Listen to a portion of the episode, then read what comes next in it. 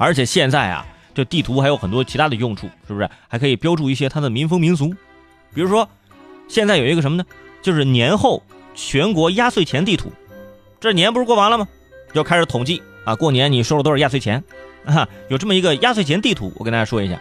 哎，我原来以为啊，可能是这个深圳、上海这地方这个压岁钱会高，后来不是。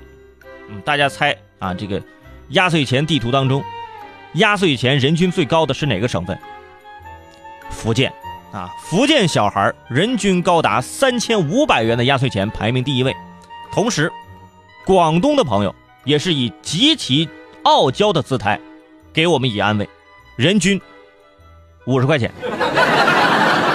哎，很多广东朋友看到这个数字，当时就翻桌子了。怎么可能五十块钱压岁钱呢？你太小看我们了，明明只有二十。哎，作为全国压岁钱地图上的一股清流，其实人家广东人呢，给红包啊，只是讲究意头，不比金钱啊，五块十块，心到即可。过年嘛，走亲访友。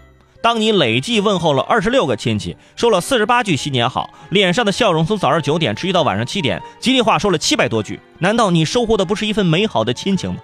累计收获的是四十二块钱呢，是不是？虽然拿到五十块钱压岁钱，在广东来说已经是非常高的这个这个这个压岁钱了，但是啊，最新发布的另外一个地图，这个跟大家好好说一下啊，全国各地过年期间。啊，发给长辈的红包数额，这么一个排行，也就是反向压岁钱地图。广东省是绝地反击，以三千五百元的水平登上榜首，人均是给长辈的钱是给的很多的。